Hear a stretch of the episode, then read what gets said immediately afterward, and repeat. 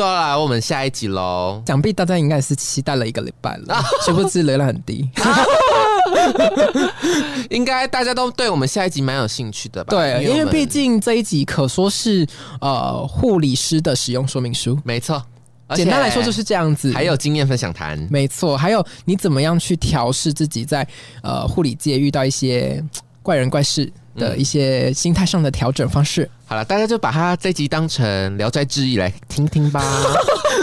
那我们就开始喽。好，可以等一下分享一些我自己的经验，就是我从一个嗯接受道听途说的一个教育体制环境的状状况下，到我现在可能成长到某一个段位，某一个你原本是林心怡，对。不是我想太多，是实现所有太多。大家都在道听途说的时候，我们长大的那一天，我们要遏制 这个东西嗯再次的发生。没错，我们当要当一个很漂亮的火眼金睛，没错。我们要去拿出自己所谓的 critical thinking，交投给言传身教给你下属、嗯你的学弟妹们。我等一下会分享，就是我怎么样啊，去呃言传身教这个东西嗯给我的学弟妹。嗯好，那我我觉得我们拉回我们刚刚本来要讨论的是，嗯你刚毕业的时候，你应该要去考虑哪些东西去选择你就业的场所。，OK，我们地点，然后环境跟你个人、符合你个人特质。嗯个人特质的话，我觉得最明显的是你的个性到底是一个能不能接受，呃，一直有突发状况要处理，嗯。例如急诊，嗯例如 ICU。哎、我在这边不得不讲一下，为什么现在的新鲜的肝都很喜欢去急诊啊？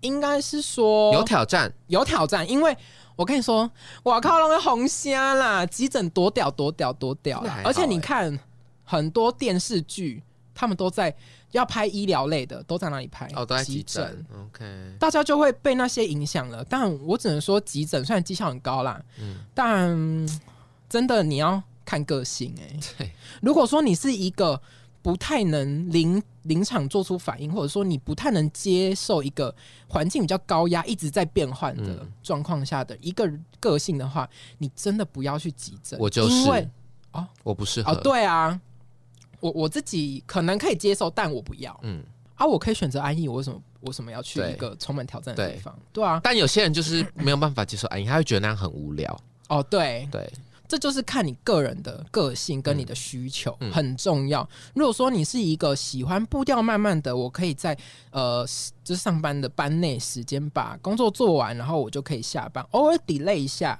那也还好。对，那我觉得你适合去一些可能慢性病房，嗯然后一些比如说我现在的职场也算是偏慢性病房，嗯相似的科别去做选择。嗯然后我觉得你自己实习的时候，你应该心里面也要底，你适合哪些科别了。嗯那如果说你是一个喜欢充满挑战、喜欢挑战自己、嗯喜欢环境不断的变换，然后喜欢每天都照顾不一样的个案，那你可以考虑去可能急诊啊，我们刚刚说到的，累啊或者是其实 ICU 也蛮多外科加护病房。对哦，外科没错，其实一般外科也很渣，一般外科也是小急诊，非常可怕。而且你是什么都学得到，嗯，因为什么科都会除非做到，除非你去就是比较大件医院，它划分的很细。嗯。以我们自己的医院来讲好了，嗯。嗯，新蕾本身是我刚刚有说到，我不喜欢环境一直改变，嗯，我不喜欢每天都不一样的病人，我不喜欢这个病人就是每分每秒的生命真相都在改变。嗯。我自己觉得我可能有能力，但我不喜欢这件事情。对，因为我觉得这样太累了。嗯我喜欢的是针对这个人，我可以一直了解他，嗯而且了解到他越来越深。我后面可以看着他，我就可以说出他任何东西，我全是借助我最了解他的嗯那种感觉。嗯那这件事情你要能了解那么深，我觉得很多一部分跟护病比有关系。嗯所以我觉得在加护病房工作的时候，有一个还不错的点。嗯就是因为护病比稍微低一点点，虽然病人的严重程度会比较高，嗯但是你可以深刻去了解这个病人，深刻去了解到医生开的这个 order 下底底下的含义是什么。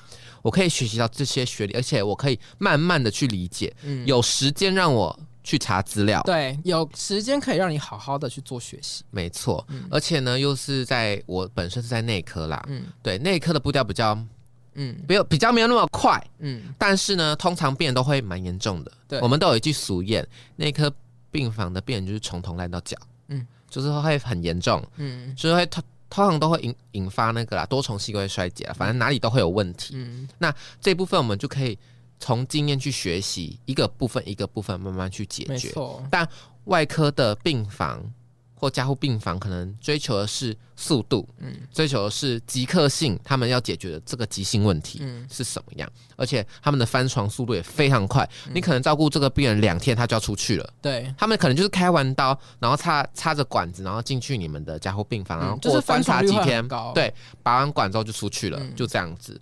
所以我比较喜欢深入去了解，对而不是每天一直在更换，我根本就没有办法了解这个病人，我真的就会变成行尸走肉了。对，就是每个人个性的不同。有些人就觉得哦，反正我就是这样 K 了，他赶快出去、啊，我每天都做可以赶快做事，然后嗯赶快出去，我觉得 OK，这样也不错。对只是每个人想要的东西不一样。对，没。错。对，然后如果换嗯，像我，我觉得我算是一个比较喜欢去观察嗯别人的一些情绪、一些、呃行为表现的人，然后我也喜欢嗯多一点的去陪伴，多一点去了解我的病人，嗯。嗯，所以我也会选择一个可能我之前比较有兴趣的是，我做过精神科，嗯然后我像我现在长照，那我之前实习的单位我有在安宁病，房，哦，我喜欢多一点的你很多经历哦。对我很多呃，我比较喜欢是一些陪伴，一些呃比较心理的东西，嗯。然后慢慢的伴随我实呃学习的过程，去更了解他的病况。那我在过程中，我更想要去理解他的一些心理的变化、情绪的变化，整个身心灵的一个嗯呈现，而不是说我我觉得只是想要把他的病赶快整理好，赶快嗯出去。对我自己追求的方面是这样子，我觉得你比较偏心灵的感受，对处理病患心理的感受。对，就是这是我自己比较有兴趣的东西。对，所以我觉得前提就是要了解自对己，。你要知道你自己对于这份工作的期待是什么。因为其实那时候要毕业的时候，我真的很迷茫。嗯迷茫的点是因为我不知道我的科别该怎么选择，嗯因为我所有成绩都一样，都长一样的分数，嗯一模一样哦，嗯连少一分都没有的那一种。所以我就在怀疑我自己到底该去哪一科。嗯我觉得外科我也不是不能胜任，嗯内科我也可以做。嗯所以我询问了很多老师，但是有问跟没问一样，因为大家都说你你每一个科都可以去。嗯所以那时候我就选择就是我刚刚说的衔接度断层不会那么大，嗯。就是我曾经在这个工单位工作过，嗯。就是实习过啦的单位，所以就很顺利的衔接，嗯。也没有造成我太大的困扰跟断层，因为我自己有时候会蛮想安逸的。嗯对，虽然现在就是在做这个 podcast 的时候，有积极的在跳脱自己的舒适圈，嗯，对，但都是在我自己可接受的范围跟能力范围你围。情况相对现实情况相对稳定的状况下，你可以有余力去追求你对，真正有兴趣想做的事情。但前提是要我现在这段生活是很安逸、很 stable 的，啊我的情绪是很平稳。对对对对对，我才有余力去做跳脱舒适圈这件对，事。没错。然后如果说到地点的话，嗯。呃，如果你的个性是比较喜欢热闹，嗯。比较觉得说，哎、下班还有一些呃闲暇时间，我可以出去晃晃，嗯。我有地方要去晃，嗯。跟朋友去喝喝酒，嗯。然后聊聊天，嗯。然后有街可以逛的话，那我觉得你不妨可以到大都市，嗯，因为像我们就是比较移化，哎，对，就是要待待北部啊。对，就是我我们我我们可能自己觉得还年轻，想要在大都市看看，嗯。然后享受都会的生活，嗯。对，然后当都市女性，我们就想说，那那趁自己还有机会、还有时间的时候，然后我们就来呃大都市，比如说台北，嗯。然后我们就是在这边工作，那薪水相较来说也会比其他县市再好一点，对啦，因为真，的呃南北差距真的有。嗯。我只能跟大家说，因为我是南部人，嗯。我真的觉得如果南部的薪水可以负荷的话，那我真的会留在家就好。嗯但很可惜的是，我打开那个什么一零四啊，嗯，人力银行我真的是觉得非常的可笑。还不如回去当 seven 员工。对啊，，真的是比 seven 员工的薪水还低。我现在不是看不起 seven 员工，对，是是我觉得我们是一个有呃 license 保障，是有专业呃，相较于其他工作是有专业执照保障的一个呃工作职位，但是他的薪水好会很可笑。会觉得没有专业性，会是一个很没有专业性的薪水的感觉，嗯，所以我才会选择留在台北的原因是。我即便我在台北租房子，我呃房租扣一扣，我都赚的比在南部然后住家里的钱还多，啊，哦，是，所以你就知道有。多可笑了。那、老实说，其实很多照服员的薪水都比护理师多，尤其是你自己自由接案的那一种，而且只是我觉得，只是护理师拉不下这个面子去做这个行业。。但我等下可以跟大家分享为什么我想会待在长照。OK，对，那不然就换我分享地点呢、好啊，我的地点就是跟玉女差不多啦，嗯。就是都市女性、都会女生了，就会想要享受一下一些灯红酒绿。嗯哼，而且其实我比较喜欢都市的步调，我自己蛮喜欢一件事情的，我觉得我有点可怕。约炮吗？这死的是你，我才没有嘞。一起八杠 U 楼呢？嗯，现在已经离开八杠了，？OK，现在在北台北，在台港。北牛楼你是台北转运站，啊，对，我是台北转运站。我喜欢台北的冷漠。我觉得你讲到一个蛮蛮重要也我有独特的点，我有吓到我自己喜欢台北的冷漠。但我以为我喜欢，但我有点受够了，啊、对啦，因为我觉得冷漠会造就一种优越。嗯，我已经受够那种台北人的优越了，你就不要理他们就好了，你走你自己的啊、但他会来主动理我们，就他们会出言不逊，那就要教训了，一定要啊，就是一丈红。是他白领啊，毒酒跟匕首自选一样，就是我觉得我们都不是大台北这种天龙人，所以我觉得有一些可能不管是同事也好，或周遭的人也好，都会有那一种就是说，呃哦，很可惜你们你们外地人不懂的那一种那一种口气语调，但我必须说，北部人有些也是偏狭。就是有时候我们看他们也会觉得呆巴怂，对，就是哇，原来你眼界那么小。然后哇，你以为你是谁啊？对对 对，对啊，就会觉得哈，你怎么连这个都不知道？对，而且我只能说，你住在台北，真的如果说比起这个地球的哪里大城市，你真的就是小芝麻。对，而且我觉得不需要优越，对，北北东西台湾狼，而且有些我们见识过的东西，包括我觉得我们的人情世故都比你更拿手。嗯，我觉得这是最拿得出手的。台北人一个很重要的就是很不会做人，北漂色狼啦，就是也许他们的表面功夫会做到。对，但但是是很一点温暖都没有。我跟你讲，我们这种火眼金睛一看，哇，假人，假人，假对人对 对我，们真的会说假人。哦，而好且假哦，而且重点是，我觉得有时候我们在照顾病人的时候，感同身受很重要。嗯嗯但这是一个我自己的统计数据啦。嗯我觉得很多台北当地然后毕业，当地台北人然后毕业在台北工作，嗯。我我在职场上遇到的就是护理师，嗯。我都会觉得，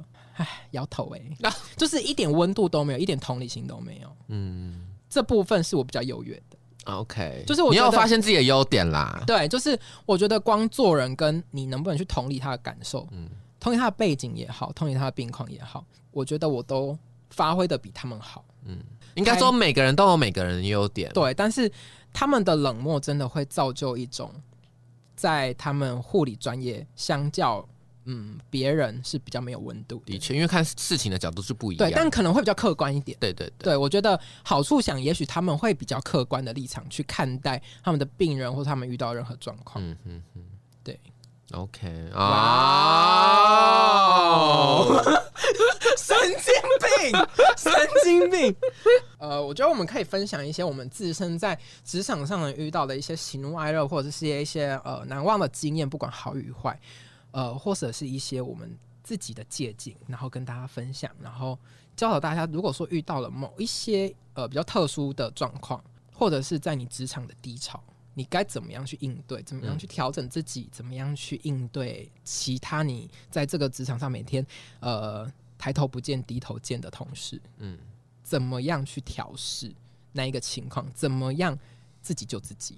那我先分享我自己难过的。好，我在初入职场的时候，就是会觉得我身为一个新进人员，本来该学的东西就很多啦，嗯但只就会觉得心有余而力不足吧，嗯就会觉得自己明明好像很努力、很努力、很努力了，但就是追不上大家。嗯，但我必须得给得跟大家说，没有人生下来就是天生会当护理师的，很多时候学姐会昂下昂干呢，嗯。都是因为经验。对。你不可能入职，可能两三个月你就会比学姐厉害，不可能啊！对，啊，她也不是白活她的人生嘛。嗯。对，但我那时候很难很难过的原因，是因为我每天都要前一个小时提早来单位，可能晚两三个小时才会下班，干嘛？就是可能事情做不完，顺便打扫，对，还要做清洁，顺便去那个、啊、值班室 QK 一下。但我觉得我的情况已经好很多了，因为我的衔接期没有那么多。嗯因为我有看过非常可怕的学弟妹。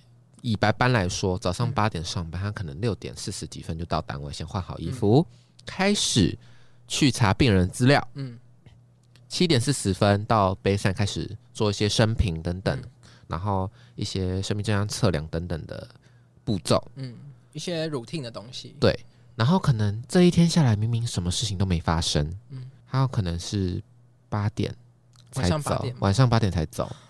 那如果那一天有发生什么事情，像是接牛胚，嗯。病人突突然突突发一些生命真相的改变，嗯，我遇过最晚的是晚上十一点才离开单位，但他明天还是要上白班哦，那真的会拖 silent 呢、真的很可。而且你看，他今天遇到那么多事情，嗯会做那么慢的原因，就是因为他不熟悉。对，所以他可能回去需要复习，然后需要查，学历。你看，你十一点从单位离开，嗯你几点吃晚餐？你几点洗澡？嗯你几点躺床？你几点查学历？你几点把这些东西吸收到自己的嗯。脑部嘛？嗯。对，所以我觉得一开始我觉得很难过的点，是因为我好像追不上大家的脚步，嗯。但我必须得跟大家说，给自己时间，不要急于一时的成就，想说我一定要在短时间内一定要怎样怎样怎样，嗯。不可能的。嗯，对，因为我就像我们刚刚说的，护理又广又深，对，非常多的事情等着你去学习，嗯。所以我们就按部就班，一步一步来，对，可以难过，但不要难过太久，嗯因为没有时间。而且你一定要在那个高压环境里面具备一个很强大的心脏，没错，因为一定会被骂，一定会很挫折，一定回去你会觉得学不完，算了，嗯离职好了。对，哇那时候你会所有负面的事情、心情都会发生在你身上的时候，你都要认同你自己的当下。而且老实说，你连出去玩的心情都没有，没错，就觉得我觉得好多西。东西压在自己的心上面。对，我觉得你还是要走出去，嗯，就是不管你下了班去买个晚餐也好，去走走，离开那一个让你感到有压力的环境。没错，嗯，我觉得很重，呃，吃饱睡饱这很重要。嗯你精神不济，然后肚子饿的情况下，你真的没有办法好好学习。嗯，这是我们作为不用是护理师都知道的事情。没错，对，所以，呃，如果说你压力很大的话，让自己慢下来，嗯，好好学习，把嗯东西学会了比较重要，而不是急于一时。你想要一步登天，把所有的东西都学会，不可能。他们做了那种就是十年、二十年的人，然后整天在那边嘴求，嗯，为什么？因为他们做了十几二十年，每天这样子做的东西，你做了十几二十年一样的东西，你难道不会吗？嗯可是你怎样，你才来不到一个月，你不要觉得说你要在这一个月内多厉害，跟他们一样，不可能啊！因为你的时间就是还没到，学要学会，嗯而不是学得快。对。哦，讲的很嗯对哦。然后那你呢？我吗？嗯，我那时候当难过的时候，我很难过的时候是，我也是当新人啊，这是一定的，就是去然后觉得说，哇，好多东西要记，而且你不只要记自己 routine 的事情，你还要记状况的处理，你还要记那些计价、那些哦照会。然后那些都是有不同的表单、不同的流程，然后要找不同的人，然后你根本谁都不认识，然后你也不知道什么位置在哪里，你就要写好多的笔记。我跟你说，事事情如果那一天很多的话，你想做笔记不一定都有时间，没门儿，对，没时间让你记。嗯然后你回去哦，你想要把那些记忆然后从记忆的殿堂里面抓出来的时候，嗯我跟你说，你抓出来零零散散的，你当下就会觉得很崩溃，然后想说啊、明天又要面对了。然后如果学姐又问我的话，答不出来就是怎么办？我？跟你说，答不出来，你一定要有一个很好的心态是，很谦虚的心态是。你请学姐再跟你讲一次，嗯昨天可能发生了怎么样的事情，你觉得你没有办法好好学习，然后或者说你没有记得很清楚，但是你你要跟学姐说，哦，我记到某些地方，但是在那一个点我还不太清楚，请学姐再跟你再朗读附送一次，嗯，再教你一次。朗读嘞，他所以他的起手是会说：“各位评判先生，各位同学，大家好。”好像疯子啊！没有，就是请学姐再教你一次。嗯你就是用一个很谦虚，然后很就是很想学的那个态度，我觉得今天换做是谁都不会去说什么，对因为你是想学的，嗯，你不是说哦学姐我回去啊就想睡觉啦，啊你就再讲一次会怎样？不要抱这种态度，怎么可能会有人这样做啊还？真的会有人就吊儿郎当的一副。哦那就是欠人家店呢。对，所以请大家你蹲低蹲低就对了，你最后直接趴在地上都没关系，因为嗯你就是为了要迎接你跳起来的那一天。对，没错。对，所以你今天你就是一个学习者的角度啊，我们不要急，嗯虚心就对了。今天哦，你回去觉得说有哪些地方你觉得有出入，或者说你你记忆模糊了，你隔天再去再去求证一次，再去问学姐一次，请学姐再教你一次，我觉得都没有关系。没错，对，我还有另外一个难过的故事，嗯，是发生在临床，不是我自己自身，哦而且是近期发生的事情。嗯就是呢，这位病患他只是因为什么关节发炎，嗯对，然后把自己搞得很严重，就是败血性休克，到后面呢就被插管，哦，然后入我们单位这样子。嗯然后那个时候我一开始不以为意，因为他就是一般 routine，我该做什么就做什么。嗯但后面呢，我就想说，为什么这个 case 需要一直不断的去会诊那个安宁共照师？哦，对我后面呢，就发现他的太太其实每天都通车，因为老实说，他太太是非常关心他的，嗯。因为一开始起初他会问问我一堆很多很多很奇怪的问题，而且是一直在 repeat 同样的问题，我会回答到有点觉得。为什么同样的问题嗯。你要一直在问？嗯，我已经跟你说了，嗯。这样、一开始的心态是这样子，嗯。但后面我去看到呃安宁共照师上了记录之后，我就发现经过会谈，我才知道他的太太每天都从苗栗通车，每一天上来北部，嗯那可能车程就要花两三个小时，嗯只为了那一天的三十分钟的见面。嗯对这件事情本身就是舟车劳顿，已经很劳累了。嗯另外呢，我们也问他说，那为什么就你不干脆就租一个短期的小套房，嗯，就在这边就近照顾，对就近照顾就好了？嗯但他给我们的理由让我觉得哇，好难过。怎样？就是因为他的小孩都要上班，他的小孩都在苗栗，嗯所以呢，等于说他租房子的话，是他自己一个人要住。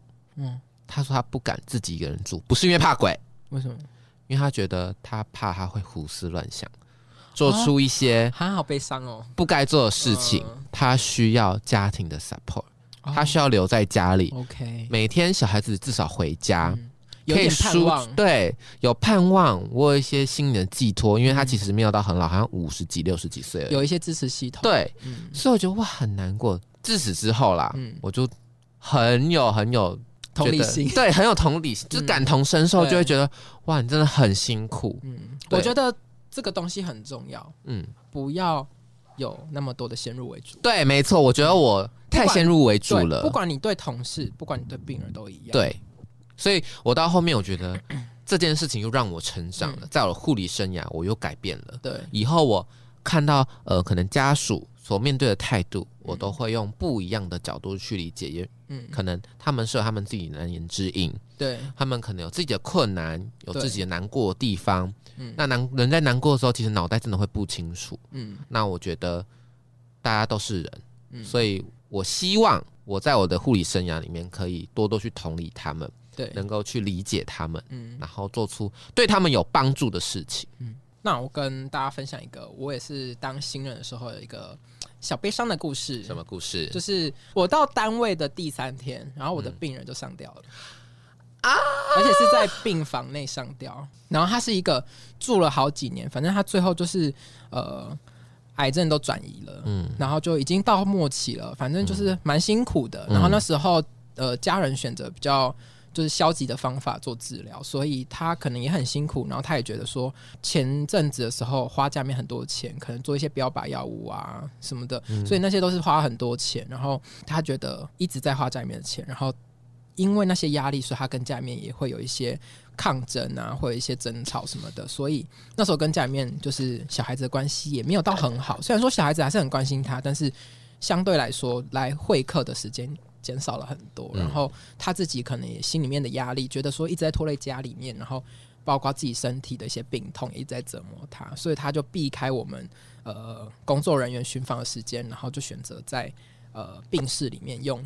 就是裤头的绳子就上吊，就离开了。嗯，然后那时候我是听到，呃，我们会有一些照护员，就是协助翻身啊、换尿布，做一些比较简单的照护动作。然后我们护理人员的话，护理师在长照的部分就是只做医疗行为，嗯，给药、打针，然后做一些可能抽痰啊，一些就是基本大家认为的那种医疗行为。嗯，然后呃。我那时候是听到照护员尖叫，嗯，她是一个女性的照护员，然后我想说发生什么事，是谁可能跌倒了或怎么样的什么的，然后我就过去，然后我就把那个他的床帘拉开，我就看到一副身体，然后就掉在我面前。那时候其实心里面，我是一个胆子蛮大的人，就是我是可以自己在租屋处，然后。半夜自己看鬼片的人啊，我不行哎。然后，所以我在那个当下其实没有太多的情绪啊，又加上说我在呃当学生的时候，我选习最后一站，我是在安宁病房，所以其实我每天都要面对很多病人的离开，然后要送走很多病人，所以我很那时候当下有一个蛮能接受死亡的心态的，所以我看到他，我但是这是我人生第一次看到有人有一个人出一赛。上吊在我面前，嗯，所以我还是有一点小冲击，但是我当下就没有太慌乱，我就跟我的同事说把他抱下来，嗯，然后放到床上，然后垫一下枕头，让他是体面的，不要说是比较不就是不体面的样子，然后给他家人看到，就是他自己，我觉得他也会很难过，他是这样子离开，那他的家人看到也会觉得很难过，所以我会我就选择把它先拿下来。其实这是一个不太对的动作，因为如果说家人有疑虑的话，其实他们事后还是有叫警察来。嗯，可是我们已经就是移动，嗯，移动移动尸体了。对，但是就是我觉得我不要，我不想要我的病人这样子。嗯，就是我想要让他体面的离开。嗯，这是我自己认为的对的事。对，所以我就把他抱下来，然后放在床上，然后。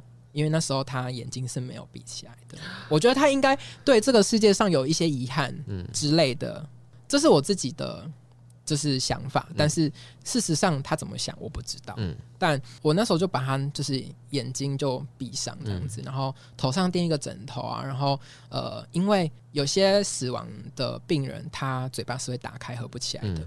然后上吊，他就是嘴巴会打开，然后舌头有点小小的吐出来，微微的啦。其实不会到像那个就是鬼片那样演的，说什么舌头整个吐出来是还好，不会到整个吐出来，但是嘴巴是会打开的。然后我就有把它弄下来，然后把它就是下巴垫一个东西，因为这也是我在就是安宁病安宁病房学到的，就是头垫枕头，然后就是下巴的地方也是垫个毛巾或枕头，让他整个人看起来是体面的。就是遗体这样子，然后就简单帮他做一些遗体护理，就是擦拭啊什么的，然后盖个被子，然后等他家属跟葬仪社，然后最后有叫警察来这样子。虽然说我当下我觉得我很很稳定的把整个流程都做完，然后也顺利的把他送到殡仪馆，然后但是我回去的时候，我反应过来的时候，心里面是有一点难过的，嗯，然后也觉得。怎么会这样？我才上班第三天，对，怎么就遇到这种事情？怎么那么随小？但是我觉得，也许他就是一个职场给我震撼教育。嗯，因为我可能之后遇到再怎么大的事情，我都不会怕了。就是心态啦。对，我就都不会再惊慌了。嗯。其实，在肠道中心的话，我们不是像医院有急诊室，可以立即做一些药物，就是嗯静脉输入的一些处理，甚至是一些呃急救比较高级的急救法，所以我们都是必须经有可能民间救护车或是公、公费的一一九，然后把病人送到附近医院的急诊室做进一步的处理。嗯。所以你在那一个危急状况发生的时候，你都不能慌，嗯然后你要很准确做一些很基本的处置。所以在那之后，我其实遇到蛮多状况，我都不会说太害怕或是太紧张。对，了解。好漂亮哦这！故事吓到哦。好，那我们就说说开心的事吗？哦，好，你有什么开心的事？我可以分享一个嗯。蛮温馨的故事，就是那时候是在我实习的时候啦，然后那时候我是在血肿科，嗯。嗯，然后呃，血肿科其实有蛮多就是临终的病人，嗯。所以他们就会有安宁共照师，然后也会有所谓的宗教师，对，就是宗教师在医院里面扮演角色，就是。呃，让病人有一个临终对于他自己信仰的寄托，嗯。然后呃，佛教的话就会皈依佛法然后基督教的话就是可能会有受洗，嗯。可能会有一些呃那种基督教的一些兄弟姐妹或是嗯牧师来开导他，来引导他，可能就是说说天堂啊什么嗯东西的、一些他们他们教义里面的嗯。一些说法，让他心里面是呃可以有一个归属的。对，然后。不管是什么宗教，都会有固定的宗教师，然后 fix 在医院里面。嗯然后我的病人是佛教，嗯然后他跟他老婆就是结婚了，好像四五十年，然后感情很好。那时候他快要离开的时候，就有召会共造师，嗯就有帮他皈依。然后那时候他是全身都转移呀、所以他也没办法说话了，嗯然后身体也都瘫掉，已经有一点谵望的情况。嗯那时候他就在病床旁边，他的妻子协助他皈依。然后最后，他们就给他一个佛号，然后给他一个可能佛教那种信物吧嗯哼哼什么的。他妻子就呃，他们两个在一张病床上面就抱着，然后就在那个过程里面，妻子一直在跟他说话，嗯呃，宗教师在旁边，嗯就一直跟他说，就是你已经圆满了什么什么的。嗯。然后我就觉得那个当下很感动，就是他的妻子一直在不断感谢他这一辈子的陪伴，嗯。然后呃，那一位病人他虽然不会说话，但是他就一直有流泪，嗯。然后我就觉得哦，那个场面很感动。所以这是感动的部分。对，这是一个很感人的故事。我刚刚请你分享开心，再给我词不达意。我觉得蛮开心的。我当下看到，我觉得这是一个很美的画面。嗯然后、呃如果人生即便病痛走到了这一步，好像也是某一种程度上的圆满。对啦，对啦对，然后我自己也是蛮替我病人感到 开心。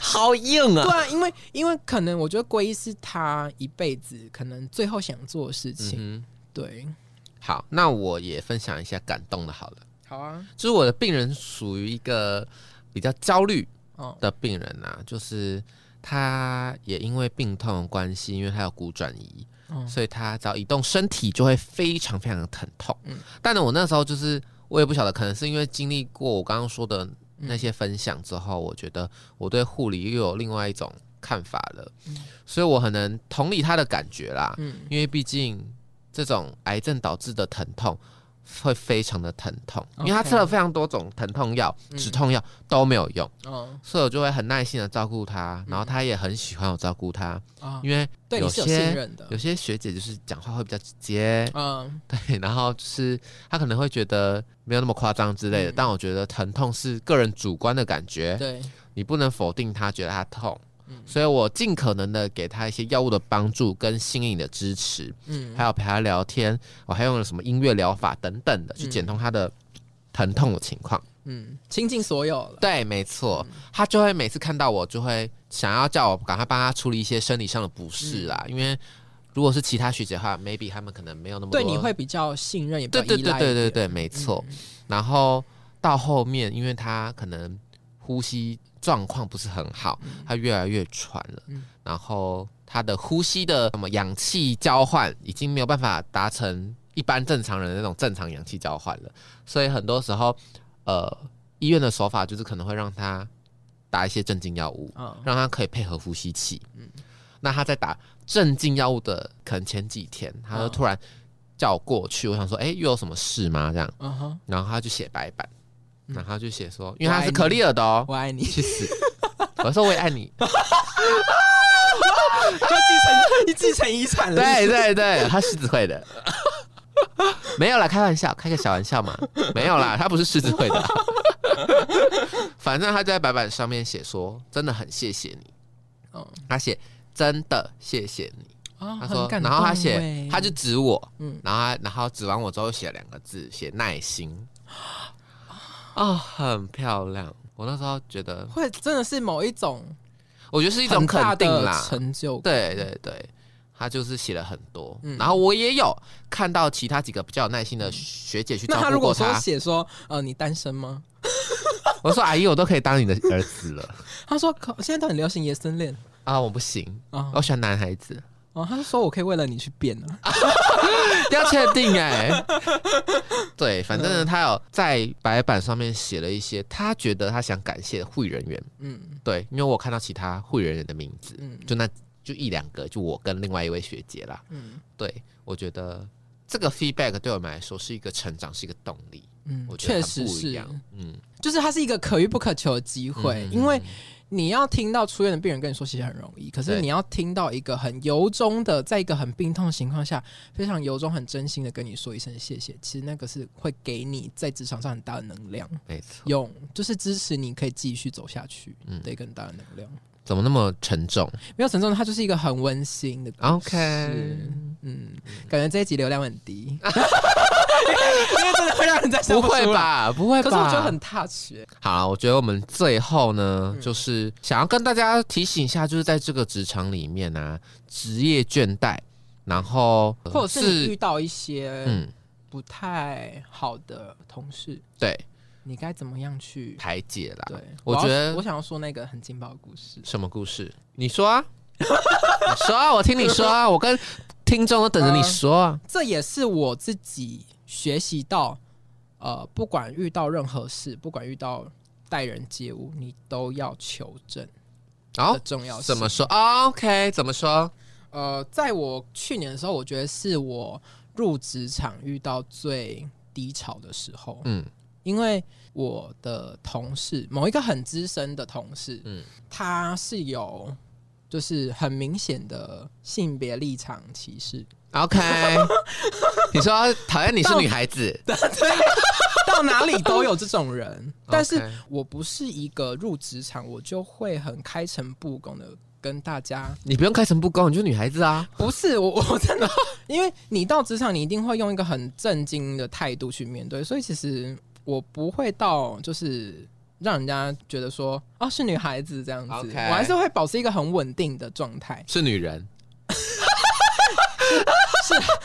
女人男人婆 是男人婆。反正那时候我得知有一个，在我入职场之前就认识我的一个同事，他帮我出柜，Oh my god，这很禁忌耶。对他去告诉那一个有恐同立场的一个资深同事说，哦，他他喜欢男生什么的。他跟那时候我还跟我前男友住，重点是还不帮自己出柜，还帮别人出柜、然啊。后重点是他自己也是女孩子，啊 然后她是可爱的女，我是无极的无极的小可爱。就是我就觉得帮人家出柜这件事情很要不得，而且很缺德、嗯，嗯。然后她那时候也是啊，就说哦，她就跟她男朋友同居啊，怎样怎样。对，然后我就后事后是那一个恐同立场的同事来问我，嗯然后他说啊，你不是跟你男朋友同居吗？什么的。，Oh my god！然后我就觉得好无言你，当下的反应是什么啊？我当下就是有点吓到，想说哈、你怎么知道？嗯，因为你有没有跟别人说？我没有，跟任何人讲啊。嗯然后啊，就我一直知道，就是嗯，就是那那一位同事，然后、对，然后他还是我大学同学。我真的觉得我得应，该不认识吧？嗯，maybe 你认识，哦我不想知道是谁。我不会再去原谅他这件事情。因为他带给我事后的伤害非常后果非常严重，嗯是因为在那之后，那一位资深同事疯狂的处处针对，嗯，就因为性别立场这件事情，啊，好无聊哦。疯狂的找麻烦，然后疯狂的在背后东扯西扯。我觉得，有一次就是那一位跟我同期的同事，但我觉得如果说你你是一个新进人员，你绝对不要用一个压低别人、抬高自己的方式。哦，真的，哎，护理界很爱这样子。对，，这是一个很常见的手段，但嗯那种人通常最后都会自食恶果。嗯哼哼，那我来告诉大家，why？我佛慈悲，普度众生，你还是回地狱去吧。那 OK 他就是最后我会就送他回地狱。怎么？就是我觉得有时候不是我们不会玩，嗯，只是不想跟你玩而已。对，其实他们的招数我们都懂，没有什么不同。我们不是傻瓜，我们都一样。对，自以为聪明的人最傻。对，而且他们有时候会觉得这种手段别人看不出来，可是我都会觉得好拙劣啊。真的好拙劣。然后有一次啊，我真的是不知道他是到底仗着他自己是什么东西。嗯哼，有一次，因为我们要在场上，我们会有固定就是巡诊医师来看诊，嗯那护理师一定会核对医嘱嘛。嗯他是白班，然后白班开的欧的，所以他要去核对。那他核对错误，然后导致后面就是给药是异常的。，Oh my god，然后我是小夜班，我接他的班，然后事后这件事情被爆发了，然后他去跟那一位资深的同事哭诉说，是我核对的欧的，然后为什么要把这件事情脏水往他身上泼，让他去承担这个后果，然后最后我被护理长约谈。好严重啊！我就把全部的记录都翻出来截图，然后包括那一天巡诊的单子上面是盖的是谁的名字，嗯我就全部翻出来给阿长看。我说，呃，所有的事情，我觉得一切应该都要求证。嗯这也是我当下我要跟护理长讲的，嗯因为我觉得他对我来说不是一个好的护理长，因为他在他没有求证的情况下就来约谈你，对就来约谈我，然后就来就是觉得好像啊就是你的问题的他就是已经戴着有色眼镜看你了，没，错，然后那时候我也是当下我已经气到觉得说，反正事情弄不好，他妈我就是翻脸我就离职，嗯。因为我就是之前呢、嗯。我，跟你说，之前的人什么都不用怕，对啊，因为我是没有资历的，我是没有，后顾之忧的，对我是一个没有年资加级的人，嗯。可是那些资深人员都有，对。所以今天我只要把鱼死网破啊，对拼个鱼死网破，你是一个主管。嗯你被上面人看到的是你是一个没有能力的主管，嗯那我顶多就是一个没有能力的新人而已，嗯我就看谁损失的多。嗯，没错，而且我觉得我要奉劝大家，是你拥有的越多，你应该要越珍惜。没错，要爱惜自己的羽毛，没错，你拥有越多，你失去的相对越多。嗯所以当下我就跟他说，所有的东西我们都有凭有据的说，我就把东西翻出来，因为我早就准备好了。，Oh my god，蹲的越低的人，跳得越高，就是这样子的道理。嗯你当下你隐忍，为了什么？你忍下来，安静的收集证据就对了。嗯你在你受到委屈的时候，你不要轻易的去告诉别人你有多委屈。嗯第一件事情，你要怎么保护自己？去收集证据，嗯去收集那一些可以保护你的证据，嗯寻求那些可以保护你的方法跟管道，不管是人，不管是东西，呃，事物都好，把那些东西收集下来，在那一刻他们要迎面而来跟你挑战的时候，要对干的时候啊，你就拿出那一把宝剑跟他们拼了。至少你有宝剑，对他们没有，嗯，你还有实体的宝剑，对，甩他们脸，反正，然后反正当下我就把证据全部拿出来给会长看，嗯我就跟他说，谁错谁对应该很明显，嗯，我不会去为自己做任何辩驳，但东西就在这就在白纸黑字啊，，对这些东西就你看到了。那你要怎么去做评断？你知道怎么去评价我这个人？评价这件事情，那是你应该要做的事情。我不会去教你怎么做，哎呦，还说教啊，一定要，因为当下我真的超北宋的。嗯然后他就说好，他知道，然后他也有跟我道歉。OK，对，我觉得会道歉的上司是不是还不错的欸？因为他不道歉的话，一个在戏，一个在戏啊，没错，奶罩会被撕掉。对，而且他也知道他如果不安抚我的后果是什么，嗯。因为这种这件事情很严重，嗯。他是一个给药异常，嗯。然后你竟然就是把他推黑锅给别人，嗯。推给一个最 new 的新人，嗯。所以这是一个不管谁听到都是不能接受的事情。嗯嗯。而且如果说我今天不爽，我去跟他家属说，嗯，他就完蛋了。我们我们再怎么搞，而且我不会有任何责任啊，因为不是我的事啊。嗯。那今天会被追究是谁？主管，嗯。还有当班发药的人，嗯。核对 order 的，嗯。我不会有任何问题啊，嗯，所以我不用怕，嗯。我没有错，我根本不用怕。对，所以他当下安抚我是他应该要做的，嗯。我还他还没有给我跪嘞，我就觉得保护自己是你遇到挫折最重要的事情，你不要急着难过，不要急着去责备自己，不要去责备这个境遇有多糟，你应该要想方设法的让自己解套，这是这个东西很重要。然后呢，接下来开始了，我就觉得没关系，要玩大家来玩，我不是玩不起。嗯。我们真的是只是想要维护这个职场和平，可是你你就已经逼我啦，嗯，那狗急跳墙。那哦，我就请请他吃佛跳墙。傻小，然后那时候呃，我我是不会就是自己去跟别人说到底发生什么事情，嗯。可是如果有人来问我的话，我会跟他们说事实的真相是什么，嗯。然后我会跟他们说，反正我这边我讲的都是实话，我也不怕你们求证，嗯。就是真金不怕火炼。嗯，那先心虚的人，你就等着看谁先心虚嘛。然后那时候，呃，我就让阿长知道了。嗯。然后他们两位呃有问题的人呢，就被调单位了。OK，算是有完美落幕了。对，然后呃，我真的后来嗯我又用了一些呃小妙招，嗯然后把他们两个弄得狗咬狗一嘴毛。我就有用一些他们做过的小坏事，嗯，然后把它公布出去，怎么公布？就直接扣九九九，就直接就是截图，嗯就是群组的对话。其实我们有一个小小群组，嗯然后他们会在里面就是说一些资深人员说三道四，嗯然后都很难听。嗯其实每个人都踩过一脚，嗯，我觉得豁得出去的人，就会赢，你就会赢。好可怕哦。如果说我今天呃跟一群人一起骂同一个人，嗯那我如果第一个把这件事情去告诉被骂的对象，嗯我还会被怀疑吗？哦，那就要看那个人聪不聪明而已啊他。就不聪明啊！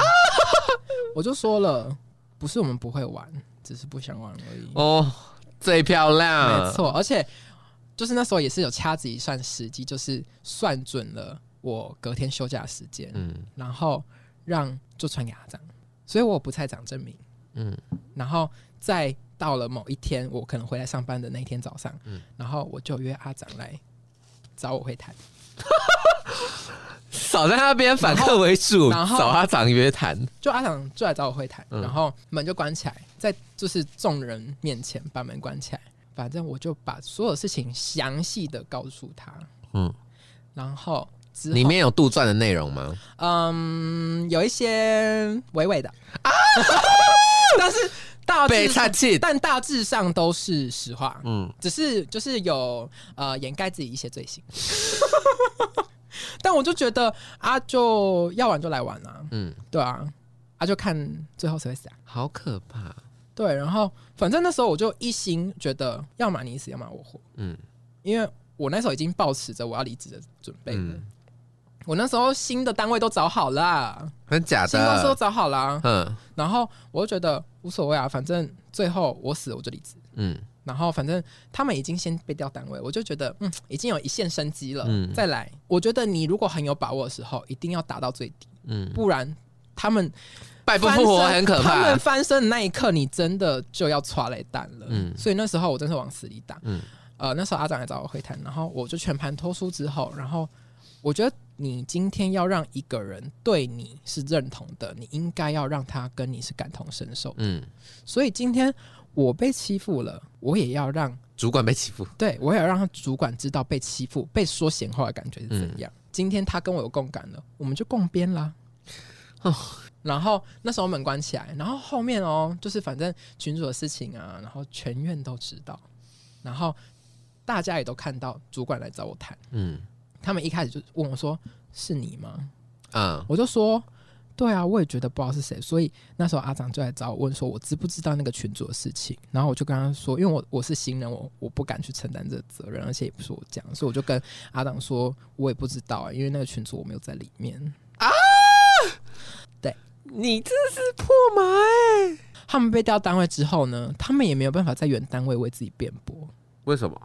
因为他们就不在原单位上班啦。哦，就人生地不熟。对，然后那时候呃，每天哦很勤奋的来，就是我们单位，然后窥探、嗯，打探消息。私自窥探。对，然后就问赵福员呐、问社工啊，他们是那个啊，绯闻跟静白。对，，然后而且他们那时候还去调监视器，干嘛超啊？可怕。就看我上班在干嘛？见了谁，跟谁讲话，然后打电话给谁。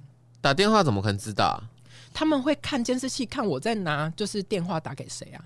哦，然后他还跑来问你说你几点几分在打给谁啊？对，哈有必要这样子？那时候还打电话就是给我，然后就说：“哎、你刚刚在跟谁讲电话、啊？好像讲很久哎、关你屁事对啊，关你屁事。”都是 A 惊嘛。？OK，然后反正那时候我也是做足了所有不再想证明了，所以然后我再把那个嫌疑泼到他们两个其中一个人身上啊然后他们就互相怀疑对方，Oh my god，OK，、然后最后主要泼我脏水那个人就自动离职，OK，就落马了。有 AAD 了啦。对，，就自动 AAD 这样子。嗯然后另外一个人就是，嗯，很乖，整算很乖，去死。整算很乖啦。嗯对，就这样子。而且，嗯，因为我那时候就是新人在圈领夜班，然后圈领了一阵子，然后他那时候被呃，因为我上夜班的关系，然后他是一个很爱上夜班的人，然后又加上说我们那个单位有点偏天使单位，嗯所以他爸在那边就是不放。嗯，然后因为那时候我在全夜班，然后他就去跟护士长说，凭什么王玉宇都可以一直上夜班？嗯哦，然后我就觉得小动作真的太多了。嗯，太多了，就是要跟他说不要那么多，这样子 要用一些手法警告因为你口头跟他讲可能不知道，嗯。所以就是呃言传还不如身教。嗯，这个故事不是要大家教大家说呃锱铢必较，或者说你要就可能报仇或什么的，是嗯你要有方法保护自己，跟对。调试那一个在当下嗯遇到一些职场不公平对待的一些应对嗯，手法。对，就是保护自己很重要。好了，我觉得讲了那么多，其实我们这一集，呃，向各位听众分享了非常多，像是我们刚入职场的心态的转变，或是怎么样利用一些多元的管道进入医院。那你对医院的地区、对医院的金钱给予等等的考量，要怎么做评估，适时的了解自己对，的呃特性，适合什么样的单位。还有自己的需要。没错，嗯我觉得还有加上我们刚刚所分享的呃临床经验谈嗯这些东西呢，总归其实就是想要告诉大家，要懂得在自己与临床跟自己的工作经验上面取得一些平衡。嗯，找到最适合自己的方式。我们刚刚讲的跟分享的都只是我们自己个人的看法跟经历，嗯不见得适用于任何人。嗯那我们刚刚分享的东西也没有要想要造成什么样的呃护理界的对立等等的，我们只是单纯的呃分享，或是有些故事也是杜撰的啊、不知道。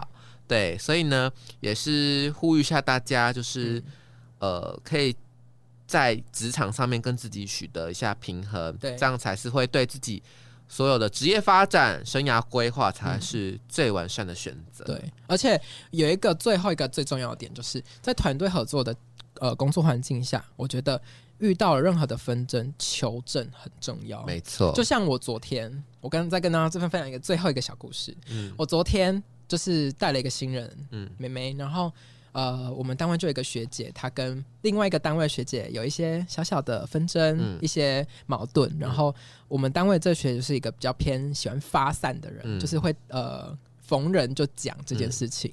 然后当然你你讲自己的立场一定会偏向比较对自己有利的。嗯我就跟她说：“好，那已经听完学姐讲完了，我们等一下有空的时候，我们去楼下然后帮忙那一位其他单位的学姐弄一些东西，然后顺便关心一下前几天的状况发生了什么事情。嗯，因为我觉得听话要两边听，你不要只听单方面的人，因为话一定会讲自己对的，所以你可以听听看其他人怎么说。嗯，然后我们就去听那位学姐讲的，嗯，只能说不太一样。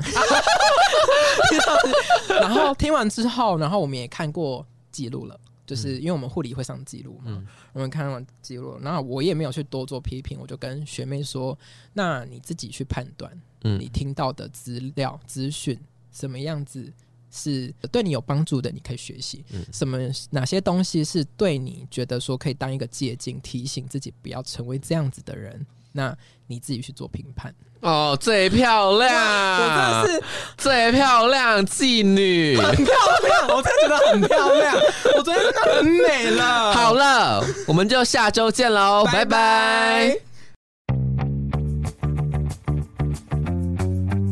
如果你喜欢我们的频道啊，请订阅我们哦，在 Apple Podcast、Spotify 跟 KKBox 都可以听到，要记得评分啊，星星，我们直接收五颗。